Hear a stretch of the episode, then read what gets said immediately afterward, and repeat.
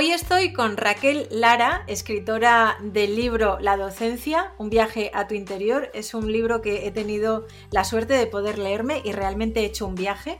Y en la entrevista de hoy quiero que hagamos con ella un poco este viaje también porque es un libro que está totalmente enfocado para todos aquellos docentes y profesores que tienen que lidiar con los adolescentes y hay momentos en los que están más arriba y más abajo. Raquel, ella nos lo contará ahora mismo, pero lleva 12 años como profesora de educación física en el Instituto Blas de Otero y tiene una percepción muy bonita de lo que es la enseñanza o de lo que debería ser la enseñanza y sobre todo cómo lo transforma todo ella en el aula. Pero bueno, nadie mejor que ella, Raquel, para contárnoslo. Encantada de tenerte hoy aquí, Raquel.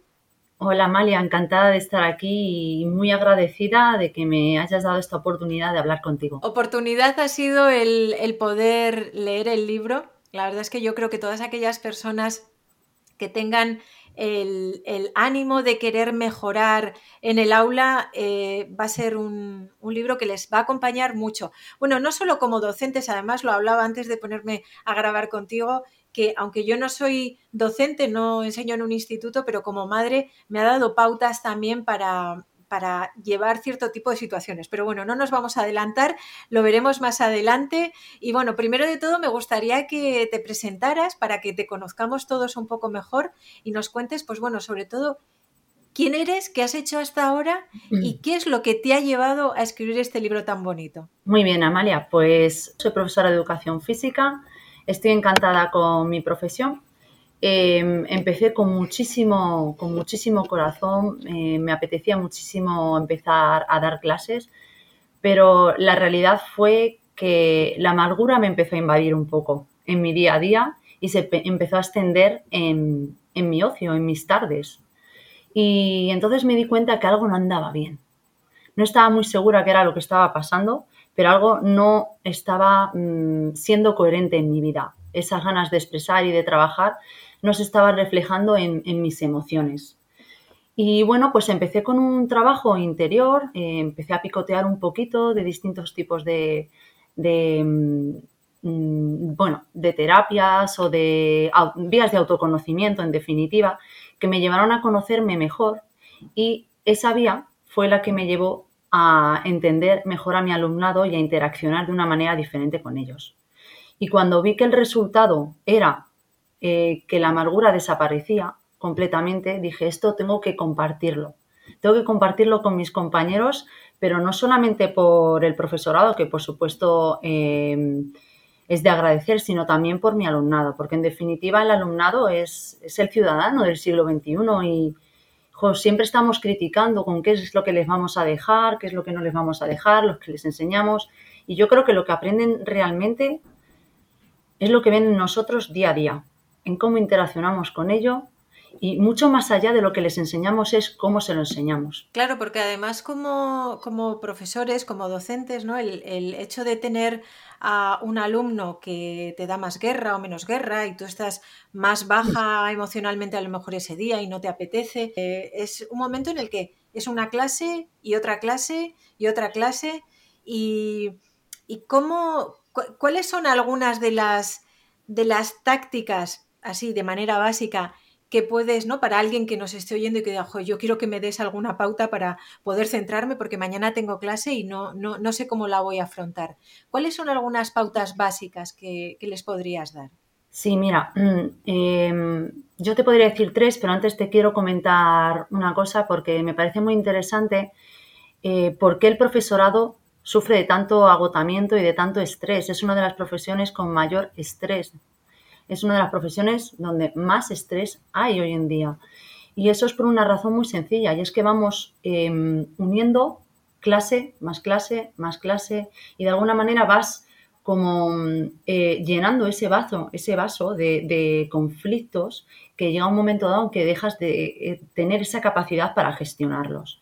Entonces, para mí, lo primero y la primera herramienta que me gustaría compartir es la que describo en el libro, las herramientas del guerrero pacífico, lo primero es darte cuenta, que es la observación. A través de la observación, de la observación consciente, sin juicio, simplemente darte cuenta que estás agotado, darte cuenta que estás enfadado oye, ¿y por qué no? Darte cuenta que estás súper contento y que estás enseñando también desde esa energía. Lo primero es observarte. Ser capaz de parar y decir, ¿cómo me estoy sintiendo? ¿Cómo me estoy sintiendo ahora? ¿no? ¿Cómo me estoy relacionando con mi alumnado? ¿Desde qué lugar?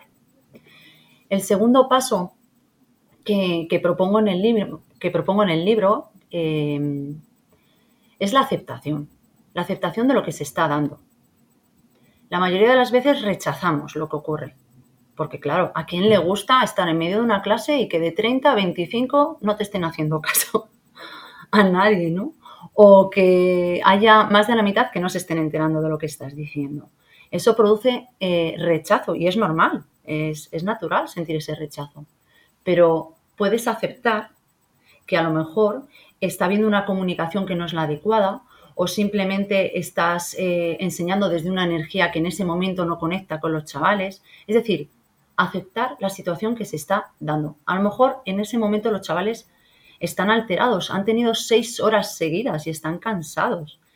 ¿Vale? Entonces, ese es el segundo paso, aceptación, aceptación de lo que es. Cuando eh, hablamos de, aceptación, por ejemplo, en el aula, y dices, estoy en una clase en la que estoy con 30 eh, chavales, ¿no? Y a lo mejor pues eh, cinco que son los formales, por así decirlo, ¿no? Te están escuchando y dices, me voy a centrar solo en estos y, voy a dejar la energía de los otros, pero quizá esa energía que se mueve en aquellos que se están portando mal, realmente es que son esas personas las que necesitan la atención, ¿no? Eh, se puede ver también así en, en clase, o sea, el, generar esa energía para decir, es que a lo mejor los que están bien eh, están bien y están atendiendo a la clase, pero quizá los que están mal es porque de alguna manera están intentando llamar la atención o bien porque no entienden el concepto o bien porque no saben gestionar ciertos patrones de conducta, ¿no? Y, cómo a nivel social eso se enseña o no se enseña para,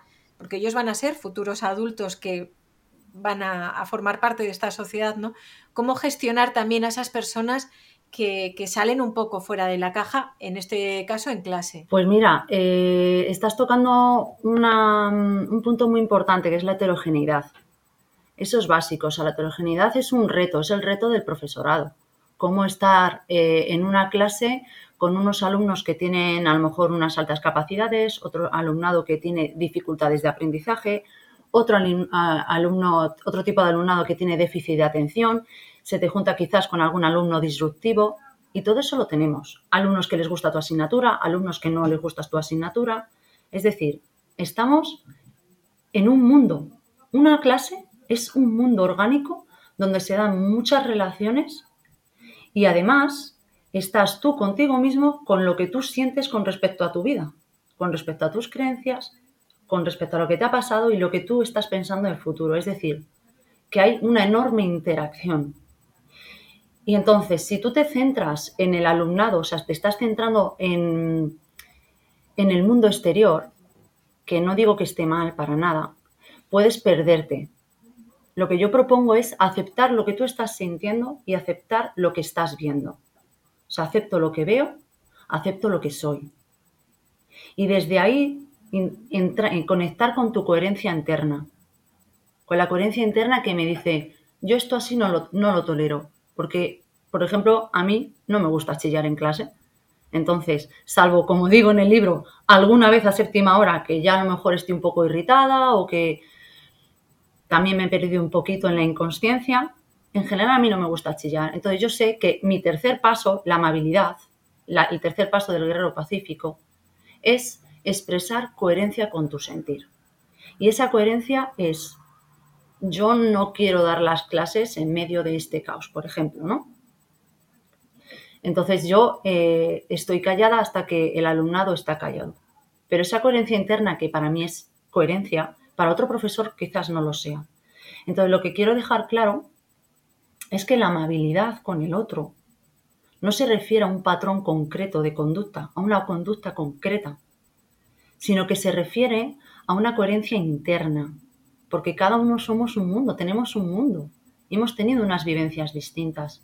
Y puede ser que un profesor se relacione muy bien de cierta manera y otros se relacionen mejor en otro contexto. Entonces hay que ver qué es lo amable en mi interior, cómo se expresa esa amabilidad en mi interior hacia el otro.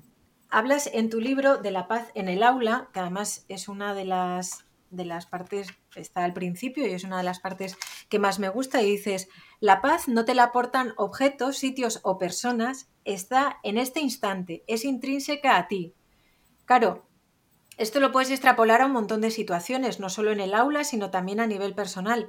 Pero fíjate qué potente lo que dices, ¿no? O sea, en un momento en el que hay un barullo increíble en clase, de repente todo el mundo, eh, no sé, pues es verano y están a punto de terminar las clases. O sea, imagínate la energía adolescente que puede haber ahí, ¿no? Y, y cómo buscas el centrar a a, esa energía o a ese guerrero pacífico del que hablas, ¿no? ese viaje que se hace en tu libro, hablas también de creer que la paz es ausencia total del dolor y constante presencia del placer nos lleva al apego y al sufrimiento. Si fuese así, la paz sería imposible en el aula. Claro, yo me pongo a pensar en cuando iba al instituto ¿no? y que algún profesor se planteara siquiera que hubiera paz, pero no paz en plan de vamos a llevarnos bien, sino que la gente estuviera tranquila y de manera pacífica en clase, o sea, me parece un concepto eh, novedoso, pero tampoco lo es, o sea, es algo como, es, orgánico. Entonces, ¿cómo planteas, eh, ¿cómo planteas este tema de la paz dentro del aula? Normalmente pensamos, como bien has, leído, que la paz es algo concreto. Porque, mm, eh, Amalia, si yo te pregunto qué es la paz para ti, eh, o sea, no quiero que me lo definas, pero si me puedes decir un par de palabras que sean para, para mí la paz sería tranquilidad, el estar mm. en paz, el estar tranquila. Mm. Eso es, eso es. Sí, normalmente, pues eso, la tranquilidad, cuando pensamos en paz, pensamos en tranquilidad. Por tanto, un aula con 30 adolescentes inicialmente es un lugar donde, donde no puedes encontrar esa paz. Claro, porque estamos eh, hablando de otro tipo de paz. Estamos hablando de una paz preprogramada, una paz, una paz eh, conceptualizada, una paz predefinida. Entonces, claro, cuando te comparas esa paz, esa tranquilidad, ese estar en la playa o, estar en, en medio del bosque escuchando a los pajaritos y de repente lo comparas con estar en un aula con 30 adolescentes gritando, dices, esto no es paz. Lo comparas, te distancias de la paz y dices, aquí yo no puedo estar en paz. Ese es el primer obstáculo. Ese es el primer obstáculo que nos encontramos. ¿Qué es lo que tenemos que hacer? Dejar de buscar la paz externa. Porque entonces, ¿qué pasa? ¿Que solo los monjes y los que viven en el campo pueden, pueden ser guerreros pacíficos? ¿Pueden ser personas que estén en paz? No, podemos ser en paz en una discusión, podemos estar en paz en medio del metro con mucho barullo. ¿Por qué? Porque el viaje es tuyo, es interno. Es un viaje que tú haces hacia ti mismo, es una lección. Claro, este es un concepto totalmente transgresor, porque estamos pasando de ser víctimas a ser totalmente activos y responsables de nuestro estado y de cómo vivimos la vida en cada instante. La paz no es algo constante, o sea, yo no, yo no estoy en paz constantemente. Amalia, aunque yo haya escrito este libro, yo día a día tengo que elegir paz. Cada día me planteo qué elijo, paz o sufrimiento. En cada momento respiro la paz o elijo el sufrimiento, el rechazo, la distancia, la comparación, la duda, la incertidumbre, el miedo. En cada momento tú lo respiras y tú decides qué quieres vivir y qué quieres sentir. Entonces no estamos hablando de una paz externa, es totalmente una paz interna.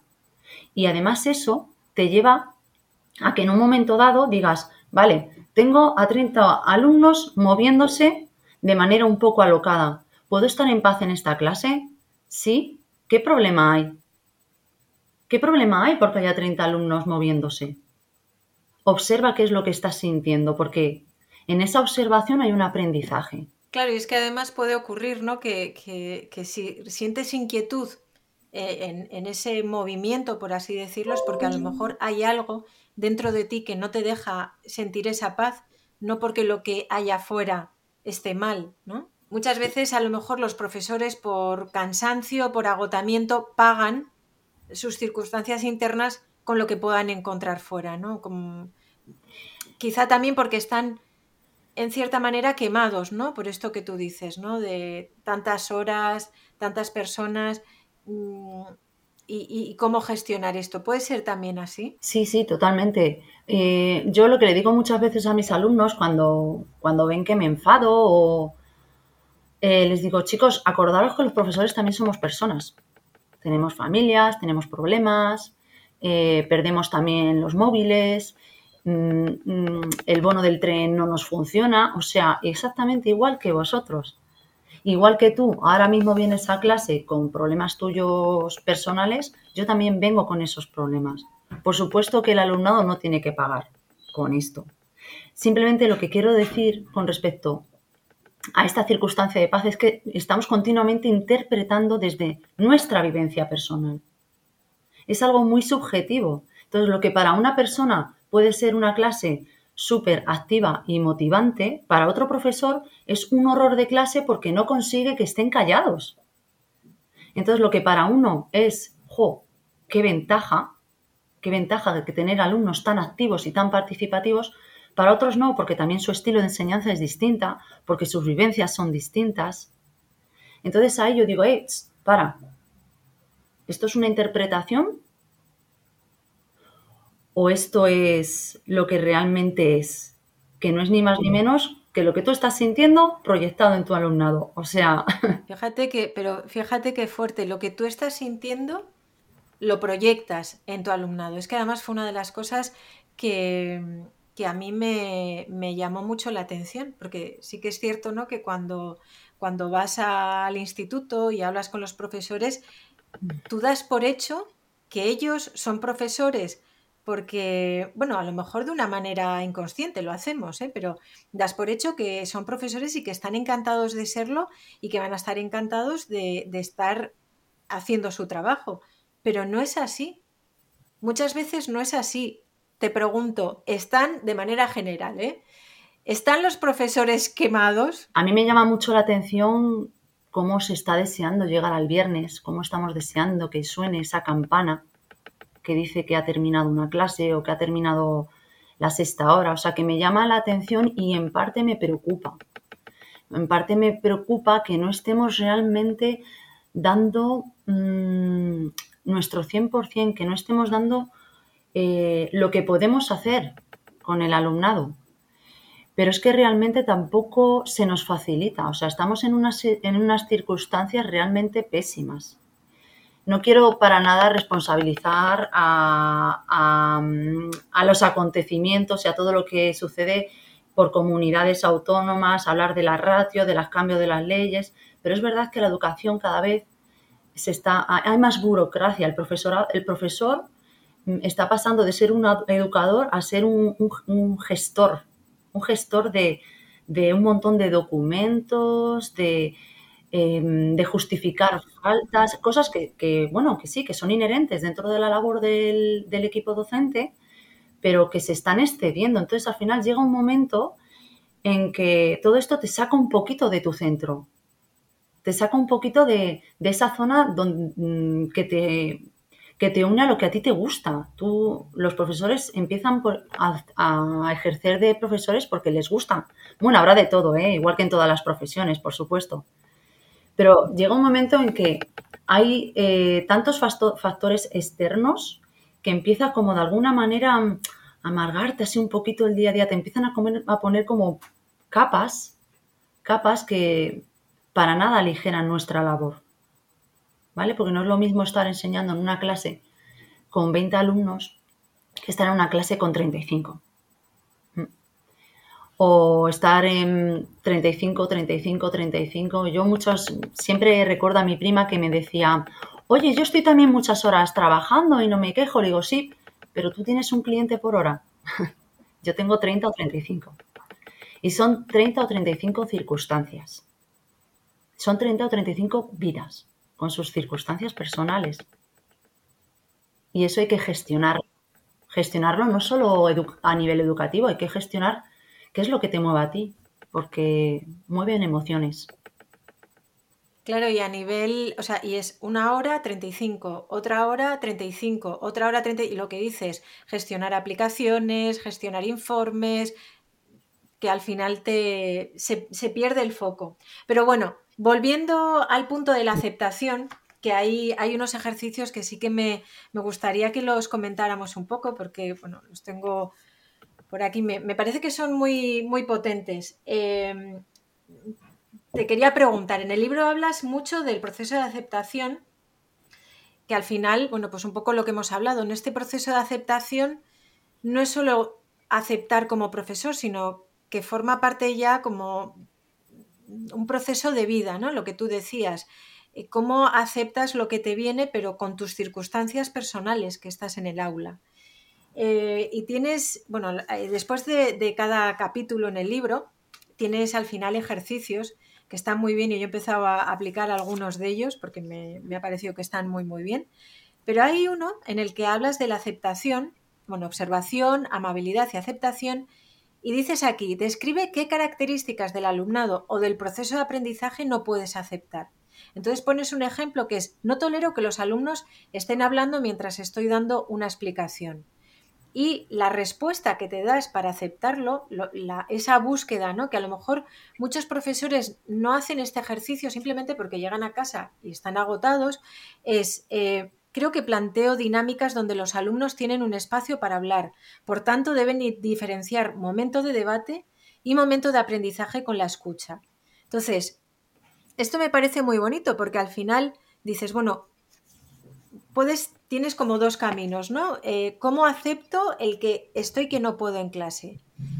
Eh, mediante los gritos, mediante la discusión, mediante el impongo o mediante, bueno, voy a aceptar esto. Si están venga que hablar, ¿qué es lo que puedo hacer? ¿No? Entonces, me mm. imagino que día a día utilizas de estas estrategias. Cuéntanos mm. cómo, cómo, las pones en, en práctica en el día a día y qué resultados tienen. Bueno, em, realmente yo no tengo una metodología rígida respecto a cómo proceder en mi día a día. De hecho, eh, lo que precisamente me funciona es fluir. Es fluir con la energía. Porque em, es una de las metáforas que a mí más me gusta del libro. en eh, la segunda parte del libro hablo de surfear los conflictos en el aula. Y cuando hablo de surfear, lo digo con total conocimiento, es surfear. Tú no te puedes, mm, o sea, tú puedes prepararte, por supuesto, prepararte para, para una ola, pero no puedes prepararte para todos los problemas que te van a surgir porque no sabes cómo va a ser la ola, no sabes con qué intensidad va a venir. Entonces, eh, prepararte en exceso no es, no es positivo en mi experiencia, porque eso me lleva a tener una, una exigencia, una expectativa. Mientras que cuando mm, fluyo con cómo se siente el alumnado en ese momento, puedo interaccionar desde una realidad más cercana a ellos. ¿Eso qué quiere decir? Que yo em, llego a clase y hay momentos del, día, también depende, si las 8 de la mañana los chavales están totalmente dormidos o si es séptima hora los chavales están totalmente agotados. Entre medias hay mucha variedad de intensidad, de energía, si ha pasado el recreo, han tenido algún conflicto con sus amigos, o sea, no te puedes imaginar la cantidad de factores que, pueden afectar. Entonces, em, yo voy a clase y observo, observo, siento cómo está mi alumnado y acepto, acepto cómo están, están dormidos. No me pongo, venga chicos, que hay que... No, son las 8 de la mañana. O sea, yo también estoy un poquito así. Entonces, lo que yo antes hacía, em, era plantearme unos objetivos y siempre era como voy hacia esos objetivos. Que no digo que estén mal, pero eso me llevaba a una cierta rigidez que no me permitía disfrutar del proceso enseñanza-aprendizaje. Lo que he aprendido a través de la aceptación es que aceptando el punto en el que ellos están, ellos están y en el que yo estoy, porque eso es amabilidad, también aceptar en el punto en el que está el profesor, soy capaz de interaccionar de una manera mucho más realista y al final lo que me ha ocurrido es que llego a los objetivos mucho más fácilmente.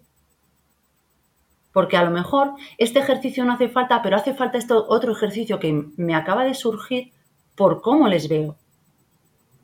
No sé si te he contestado, Amalia, o... Totalmente, totalmente. Y es que además te estoy escuchando y, y estoy pensando que realmente es el, que gestiones las situaciones así a ellos les está dando también herramientas.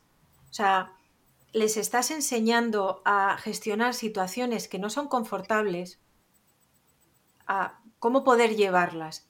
Y esto es algo que yo creo que a nivel educativo, a no ser que te toque el típico profesor o la típica profesora que todos hemos tenido, ¿no? Que de repente es como que aprendes un montón con ella de, o con él de estas estrategias, pero a no ser que te toque algo así, es como que per se, no todos los profesores eh, van a tener tiempo para poder proyectar esa energía. Entonces, el hecho de que tú estés en clase ¿no? y, gestiones las cosas así, a ellos también les, les valida, que ellos pueden ponerlo también en práctica. Mira, Amalia, el otro día, eh, bueno, estas cosas me pasan todos los días. Em, me tocó, eh, estaba de profesora de guardia, que es suplir a algún compañero que en ese momento no esté por causas justificadas. Y bueno, pues me tocó con una de las clases que ahora mismo eh, están dando muchos problemas en, en, el instituto. Entonces, claro, era como ningún profesor quería ir a ese aula. y yo dije, me lo pido, voy yo, no os preocupéis. El caso es que yo fui y, y bueno, pues los chavales están deseando que, eh, ser escuchados. Están deseando ser escuchados. Muchas veces ya vamos con un concepto, con un preconcepto. Entonces actuamos ya pensando que lo que estamos pensando es lo correcto y ya les hemos estigmatizado. Mientras que si tú vas de una manera neutra y le preguntas qué es lo que pasa, te contestan, te cuentan, pero tienen que ver sobre todo tienen que ver coherencia, tienen que ver humildad. Tienen que ver que estás preguntando de corazón a corazón. No, venga, cuéntame qué tal y venga, y cállate. Quería, eh, un poco al hilo de lo que estás comentando, eh, estoy pensando en la neuroplasticidad, ¿no? Claro, hay que tener en cuenta que los adolescentes, y yo últimamente estoy leyendo muchas cosas de esto y me, me da la sensación de que si lo tienes en cuenta, tomas otra actitud frente a los adolescentes. Su cerebro está cambiando y, les pasan cosas, bueno, tú lo ves en directo allí con ellos y además con un montón de, tipos distintos de personas, ¿no? Están cambiando y reaccionan de maneras excesivas, pero realmente no es porque solo estén buscando su lugar en el mundo, sino es porque su cerebro realmente eh, se está metamorfoseando de alguna manera. Y esto, claro, tiene que ser también como estudio de campo importante, ¿no? Sí, bueno, la neurociencia ahora mismo está haciendo muchísimos avances, em, concretamente en neuroeducación, y hay un aspecto muy importante que, bueno, yo me gustaría hablar de dos, que una son las neuronas espejo, te iba a mm, preguntar ahora por ellas, ¿eh? de las neuronas espejo, que me, gusta mucho cómo lo tratas en el libro. Sí, bueno, pues las neuronas espejo es, simplemente que cuando tú, por ejemplo, sonríes, estás provocando de alguna manera que la persona que tienes delante tuya también sonría. Cuando tú lloras, que la otra persona llora. De alguna manera la empatía funciona así. Entonces, claro, cuando piensas eso, es una herramienta brutal porque ¿cómo entramos en clase a veces, no? Yo veo a muchos de mis compañeros que ya entran con la cara larga, ¿no? Que entran como, uf, y no se dan cuenta, claro, porque todo es inconsciente. Pero es que la comunicación no verbal dice mucho de nosotros. Entonces yo hay días que efectivamente, pues como hemos dicho, somos personas, voy a clase un poco triste, algo me ha pasado, o preocupada, o lo que sea, pero oye, que la sonrisa no me la quite. Además, en el libro hablas de, dices, la sonrisa abre las puertas del interés y la motivación. Y, lo explicas en el capítulo por qué la sonrisa es una estrategia de enseñanza. Totalmente de acuerdo. Bueno, para mí eh, eso es una experiencia vivida totalmente. O sea, yo voy a clase y, y, voy a clase sonriendo. Voy a clase sonriendo y el alumnado, ¿qué es lo que está percibiendo? O sea, no es lo mismo entrar a clase y ver a una persona que está seria que una persona que no está seria, que una persona que está alegre. En el momento en el que tú estás alegre y estás interaccionando desde, eh, desde la ligereza, desde, desde la suavidad, estás haciendo también que su cerebro funcione de otra manera. ¿Por qué? Porque mm, activamos el, sistema parasimpático. Y cuando activamos el sistema parasimpático se empiezan a generar una serie de hormonas que facilitan el aprendizaje. Esto, mm, bueno, eh, yo no soy una experta, pero eh, eso lo explican muy bien. Hay, hay autores que explican este proceso. Y es maravilloso porque realmente solo tienes que sonreír y hablar de una manera concreta al alumnado. Yo me he dado cuenta que cuando les hablas, les hablas con afecto, les hablas con cariño, hay una respuesta mm, totalmente distinta, hay un aprendizaje más significativo porque el mensaje que tú mandas llega. Sin embargo, si tú llegas a clase y estás cerrado, cabreado, que oye, también puede haber días así, por supuesto, pero ¿qué, sistema se activa? El contrario, el simpático. Entonces, cuando se activa el sistema simpático, lo que ocurre es que se genera cortisol y cuando se genera cortisol se corta la circulación a nivel cerebral, va al corazón principalmente porque está preparado para la supervivencia, para un peligro. Pero realmente no hay un peligro, el que el profesor esté cabreado no es un peligro, aunque nosotros lo percibimos así. El alumnado lo percibe así de manera inconsciente. Entonces no está preparado para un aprendizaje y menos para un aprendizaje integral y permanente, que es lo que se pretende, o al menos lo que yo pretendo, que lo que yo enseñe no sea algo esporádico, sino que sea algo que lo integre y que a la larga sea un aprendizaje permanente que, que puedan aplicar en su día a día, es decir, un aprendizaje competencial. Claro, y, más con el tema de educación física, ¿no? Que hoy en día se está hablando tanto de la importancia de hacer ejercicios de fuerza, de hacer cardio, de, hacer ejercicios, eh, de, hacer deporte en el día a día y cada día más los chavales eh, después de clase, después de haber estado seis, siete horas sentados en, en clase con no sé cuántas horas tendrán a la semana, dos, tres horas máximo de educación física a la semana, llegan a casa y, se vuelven a sentar otra vez. Entonces, el, tener a alguien que te, eh, que te programe de alguna manera para que tu vida, eh, aparte de aprender, sea también deporte, creo que, es importante para crear una sociedad sana, que en definitiva es la labor que estáis haciendo los profesores.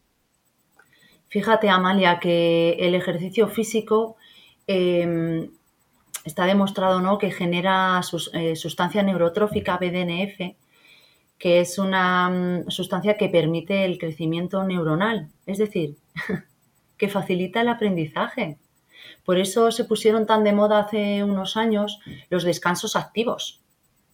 Tú haces ejercicio un poquito antes de estudiar y lo que te vayas a poner a estudiar se, mm, se va a memorizar y se va a aprender de una manera más significativa. O sea, el ejercicio físico es un aliado, es un aliado de, lo cognitivo, pero siempre se han puesto como cosas separadas, ¿no? Es decir, y muchos padres todavía siguen castigando a sus hijos por suspender, dejarles sin hacer ejercicio físico por las tardes. Cuando está demostrado que el ejercicio físico lo que hace es facilitar. Pero es que no solamente facilita lo cognitivo, también facilita la gestión emocional. Yo quiero hablar de la ilusión también contigo, porque hablas en tu libro que hay que comunicar, que hay que enseñar desde la ilusión. Eh, y claro, pues puedes pensar, pues qué happy eh, comunicar desde la ilusión, enseñar desde la ilusión, ¿no? Ahora si nos está escuchando un profesor que ha tenido un día malísimo y dice, sí, bueno, como para llevar yo ilusión hoy. Pero sí que es importante que igual que se activan las neuronas espejo con tus alumnos en clase, cuando ven que comunicas con ilusión, cambia su percepción. ¿Cómo, cómo nos explicarías esto? ¿Cómo, ¿Cómo, se podría llevar a cabo de una manera óptima? Bueno, mm, yo también tengo días así, los sigo teniendo. y lo que hago es conectar con mi, con mi propósito. Tengo que conectar con mi propósito de nuevo porque mm, si no te pierdes, te pierdes entre entre los criterios de evaluación que tienes que alcanzar, los contenidos que tienes que enseñar, las, todas las gestiones que hay que hacer. Y es verdad que eso te lleva un poquito a la amargura si encima te enfocas solo en lo negativo, en los conflictos que tienes. Entonces a mí recordar, recordarme día a día por qué estoy haciendo esta labor, em, qué es lo que me une eh, a la vida, qué es lo que me une a que yo me desarrolle esta labor docente en mi vida, en mi día a día, me ayuda muchísimo. Y lo que mm, a mí me cambió fue empezar mi día a día con agradecimientos. Porque si empiezas centrándote en los conflictos, en las cosas malas, porque tengo este problema con esta persona, porque mi hijo no sé qué, porque mi marido no sé cuántos, porque la hipoteca o yo qué sé, pues en qué, en qué circunstancia llegas a, a clase, ¿no? Ya llegas con una inercia de enfocarte en lo negativo y sigues con eso en la clase. Porque este alumno no me hace caso, porque este me ha dicho lo otro. Y entras ahí como una rueda un poco negativa. Y es todo lo contrario. O sea, empieza tu día a día agradeciendo. Hay muchas cosas que agradecer en el día a día. A veces piensas que dices, no, pues que voy a agradecer si es que no tengo grandes cosas. No, no, es que, es que tengo un té caliente, es que tengo una cama mm, muy confortable, es que tengo una amiga con la que tomarme un café, es que tengo compañeros magníficos con los que trabajo, es que tengo un alumnado maravilloso que están deseando aprender. Entonces, realmente el agradecimiento a mí me conecta muchísimo con la ilusión, con la ilusión del día a día y sobre todo el disfrute. El disfrute para mí es clave, porque si no disfrutas a veces no hay ilusión. ¿Y cómo vas a irradiar? ¿Cómo vas a irradiar esa ilusión si no hay disfrute en lo que estás haciendo? Y entonces, eh, diciéndote algo concreto, yo intento mm, gestionar las tareas que organizo en torno a, la enseñanza, tareas de disfrute personal. Puede parecer un poco egocéntrico, ¿vale? Pero yo intento, sobre todo y lo primero, disfrutar yo. ¿Por qué? Porque, vamos a ver, también pienso en el alumnado. Pero si disfruto yo, yo voy a irradiar disfrute. Muchas veces organizaba muchas cosas pensando en el alumno, pero yo no, estaba comunicando desde, desde la ilusión intrínseca a mí, desde una coherencia interna. Entonces lo primero que busco es el disfrute personal. Y a raíz de ahí, a mí por lo menos, en general, me sale todo bien. Claro, claro, es que además conectas con, lo que hablamos al principio, conectas con, contigo, con, tu coherencia interna, con, lo que realmente quieres transmitir a tus alumnos. Bueno, la verdad es que eh, ha sido un placer tenerte hoy aquí, pero bueno, antes de terminar la entrevista de hoy me gustaría que comentaras dónde pueden conseguir el libro para todas aquellas personas que lo hayan leído, les haya picado o mm. hayan escuchado la entrevista, les haya picado la curiosidad y quieran cogerlo. ¿Dónde lo encuentran? Bueno, pues el libro lo pueden encontrar fácilmente en Amazon poniendo la docencia, un viaje a tu interior. Eh, no tendrán ningún problema en, encontrarlo y, podrán disfrutar porque no solamente es un libro de, de aprendizaje, sino también es un libro de, disfrute, de leerlo y de sentarte a disfrutar, ¿no? De, mm, a veces incluso siento que ciertos apartados son como muy contemplativos, muy meditativos, ¿no? Y, es porque realmente han nacido desde un punto sentido, de dentro de mí. Bueno, Raquel, para terminar esta entrevista, una palabra, ¿con qué palabra cerrarías la entrevista de hoy? ¿Con qué te quedarías?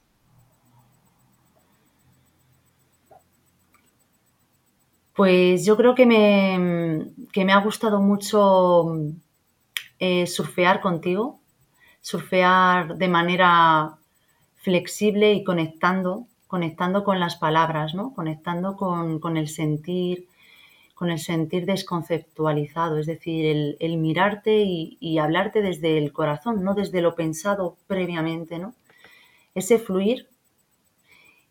Y me acabo de dar cuenta que me has dicho una palabra y ya me he enrollado otra vez. Pero es lo bonito, es lo bonito al final. Me quedo con, el con surfear, surfear.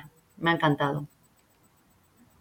Bueno, pues me encanta porque a mí eh, el, tema del surf, siempre pongo muchos ejemplos en mi día a día relacionados con el mundo del agua y con el mundo del surf en concreto, porque es cierto que cuando te viene una ola y estás encima de una tabla, solo te puedes centrar en esa ola, aunque vengan cuatro detrás. En ese momento tienes que centrarte ahí. La verdad es que te ayuda mucho a tomar conciencia del momento presente. Y es eso, en definitiva, todos tenemos que aprender a, tomar presencia, porque nos pasamos la vida quejándonos de lo de atrás o, haciéndonos películas con lo que puede venir. Mm. Pero bueno, Raquel Lara, te mando un abrazo súper fuerte con todo el cariño de mi corazón. Me ha encantado tenerte aquí. Os recomiendo este libro, está muy muy bien y bueno, vais a hacer un viaje muy bonito eh, a través de su lectura. Bueno, pues hasta aquí el capítulo de hoy. Si te ha gustado y crees que le puede ayudar a alguien, acuérdate que puedes compartirlo, dale un like si te ha gustado. Te dejo el link a la página de Amazon donde puedes encontrar el libro de Raquel. Y hasta que nos veamos en el siguiente capítulo, recuerda que cuando tú cambias, todo cambia. Te veo en el siguiente vídeo.